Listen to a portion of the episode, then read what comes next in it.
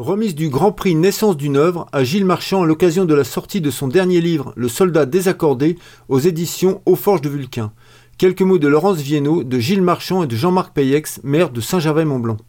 Madame la vice-présidente culture de la région, Monsieur le maire, chers mécènes, chers membres du jury, chers amis, cher Michel, lauréat de l'année dernière, enfin et surtout, cher Gilles. Nous fêtons avec vous la deuxième année du prix Naissance d'une œuvre. Nous avons beaucoup de chance d'être ici à Saint-Nicolas-de-Véros, face au Mont Blanc, vous le voyez bien, hein, dans ce cadre idyllique reçu par l'équipe de l'Armancette, que nous remercions très chaleureusement. Nous sommes heureux que Michel Julien, notre premier lauréat, puisse être à cette célébration.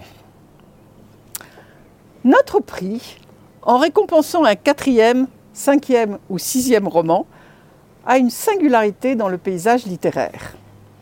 Il couronne non un roman isolé, mais une œuvre. Ce qui implique que nous lisions les romans qui ont précédé celui que nous récompensons aujourd'hui. Nous distinguons un écrivain pour la qualité de ses écrits et dans la perspective de ceux à venir. Naissance d'une œuvre est plus qu'un simple prix littéraire, c'est un engagement fort pour soutenir les meilleurs écrivains dans leur création avec liberté, indépendance et cela dans la durée. Cher Gilles, votre œuvre est en marche depuis votre premier roman, Une bouche sans personne. Nous avons lu et aimé tous vos textes, y compris les nouvelles. Des mirages plein les poches. Quelques grands thèmes traversent votre œuvre. La musique et la poésie, la liberté et l'imaginaire. La musique et la poésie. Vous êtes musicien, mais au-delà de vos pratiques musicales, vous avez introduit la musique dans tous vos textes. Le violon, dans la tête de l'enfant du funambule sur le sable, l'accordéon, du, soleil, du soldat désaccordé, les Beatles, dans vos deux autres romans, la musique est la base continue de votre écriture. La musique porte et accompagne l'œuvre poétique qui se confond avec l'œuvre romanesque. La liberté et l'imaginaire. Vous êtes un homme libre, qui aimait inscrire cette liberté dans tous vos romans. Vous racontez des histoires, des rêves auxquels vous nous faites adhérer contre toute vraisemblance. Vous écrivez des histoires qui s'enracinent dans le drame pour en faire des histoires douces, poétiques, fantaisistes, presque légères. Vous nous faites voyager dans des époques datées que vous sortez de leur historicité stricto sensu. Bien qu'inscrites dans l'histoire, vos histoires sont intemporelles. Portés par votre imaginaire et votre sens de la liberté, vos romans sont des contes. C'est par l'imaginaire que vous transfigurez des drames en prose poétique. Vous offrez à, vos personnages une liberté que la vie réelle contraint. Notre prix récompense la naissance d'une œuvre dont le style et l'imagination sont les piliers vous êtes cet écrivain-là. La petite musique de votre style s'affirme de livre en livre, votre imaginaire enchante vos lecteurs, vos romans danser nos vies. C'est au nom de notre président Sylvain Faure, absent aujourd'hui, plongé dans l'absence à jamais de son père, et au nom de tous les membres du jury, que je suis heureuse en tant qu'initiatrice de ce prix de vous désigner lauréat du prix Naissance d'une œuvre 2023.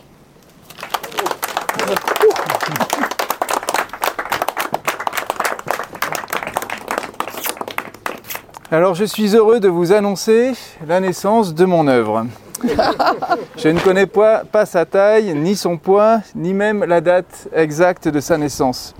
Ce que je peux vous dire en revanche, c'est qu'il a fallu un peu de temps pour qu'elle arrive. Et c'est l'une des raisons pour lesquelles je suis infiniment heureux que vous l'ayez accueilli parmi vous et récompensé par ce prix. Tout d'abord, je tiens à remercier tous les membres du jury, avec une pensée particulière pour Sylvain Faure, Laurence Viennot, Anouk Aubert, Frédéric Dexmier, Vincent Gombeau, Denis Grozanovic, Marie Liobert, Claudine Ripper-Landler, Catriona Sett et Ingmar Valano. Je tiens à remercier évidemment les mécènes. Je suis très attaché à ce deuxième mot, naissance d'une œuvre, le mot œuvre, parce que la notion d'œuvre est bien différente de celle de carrière. Construire une œuvre, ce n'est pas bâtir une carrière. Construire une œuvre tient certainement de la foi. La foi en ce que l'on fait, cette manière que l'on a d'avancer sans pouvoir être tout à fait sûr que la direction que l'on suit est la bonne. Il n'y a pas de méthode, il n'y a pas de recette miracle. Peut-être est-ce là d'ailleurs l'une des différences les plus importantes entre l'art et l'artisanat. La création d'une œuvre ne tient pas à la reproduction d'une pièce, à l'application d'un savoir-faire et à la rigueur d'une technique rodée. Au contraire, il s'agit de trouver ce délicat équilibre entre la fidélité à ce qu'on veut faire et sa remise en question permanente. Ne pas se contenter de, dérouler un fil, mais de trouver une nouvelle pelote, une nouvelle couleur, une nouvelle matière. Construire une œuvre, c'est être dans un questionnement permanent. Comment ne pas s'enfermer dans une esthétique Comment garder ce souffle, cette énergie qui nous permet d'entretenir d'autres vies que les nôtres Je remarque d'ailleurs que je reçois ce prix après la parution d'un livre assez différent de mes précédents. Alors que ceci se passait dans les années 1970, des années un peu idéalisées, j'ai ressenti le besoin de me confronter à une nouvelle époque, à une autre langue pour la questionner, la peser. Essayer de comprendre dans quelle mesure c'est l'histoire qui impose le rythme des mots ou si c'est le rythme des mots qui impose une histoire. Je n'ai pas encore la réponse à cette question et il s'agit sans doute encore une fois d'un équilibre à trouver. En recevant ce prix, je suis obligé de reconnaître que je le dois en partie à ces romans qui sont passés entre mes mains. Alors, Romain Gary, Gabriel Garcia Marquez, Boris Vian, John Irving, David Peace, quelques poètes égarés également. Une œuvre est constituée de beaucoup d'influences et je ne saurais me contenter des influences littéraires. Mes livres ne seraient pas ce, qu'ils sont si je n'avais pas été touché par l'humour de Ringo Starr, le noir et blanc de Coris les femmes volantes de Chagall, la folie de Kusturica, le cabaret punk ukrainien et la poésie baroque de Fellini, ou encore les cuivres d'Ennio Morricone. Et Ginette, cette chanson des têtes raides, en version live, parce que même si on ne le voit pas en écoutant le disque, on sent qu'ils font tourner une lampe au-dessus de la scène, comme un balancier lumineux. Et cette lampe qui tourne fonctionne à la manière d'un métronome dont on, aurait, accepté l'idée qu'il ne soit pas totalement régulier, qu'il ait son propre rythme. Alors même si on ne la voit pas, on sait que l'accordéon ne jouerait pas de la même manière si la lampe n'existait pas.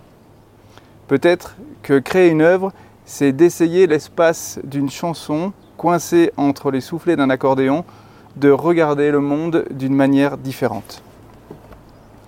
Mon œuvre aurait été bien différente si je n'avais pas grandi au milieu des livres, entouré de musique, de rire et d'amour. Je pense ici à ce grand-père qui, pour oublier au radour, écrivait des histoires à dormir debout ou à la belle étoile. Je pense à tous ceux qui m'ont entouré. Parfois je suis bruyant, parfois je ne suis pas là. Parfois je suis perdu dans une histoire et je me dis que parfois ce parfois n'est pas parfait. Alors merci Erika, cette œuvre te doit beaucoup. Et quand je dis qu'elle te doit beaucoup, ce n'est pas uniquement parce que tu m'accompagnes sur le chemin, c'est parce que tu contribues à le créer par ta présence, par les livres et les films et tant d'autres choses que tu m'as fait découvrir. J'espère que tu en es bien consciente. Ce prix, c'est une véritable reconnaissance, celle d'une liberté.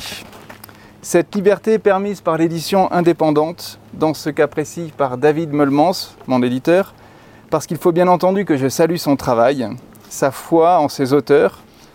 Après la lecture de mon premier roman, il n'a pas cherché à m'expliquer que les oiseaux ne boivent pas de whisky et que les éléphants qui marchent sur une punaise ne se dégonflent pas. Il n'a pas tordu le nez lorsque j'ai mis un violon dans la tête du personnage principal de mon deuxième roman. Et il n'a pas fallu que j'insiste beaucoup pour laisser une bonne place à ces cinq moustaches qui parcourent les tranchées parce qu'on leur a amputé le reste de leurs attributs. Il a toujours cru, en tout cas c'est ce qu'il m'a dit, en ce que j'écrivais et en ce qui fait la particularité et l'originalité de ma manière de raconter les histoires. Peut-être que c'est aussi grâce à son ambition que mon œuvre est ce qu'elle est. Je me souviens de ce qu'il m'avait dit lorsque nous nous apprêtions à, à, retravailler Une bouche sans personne.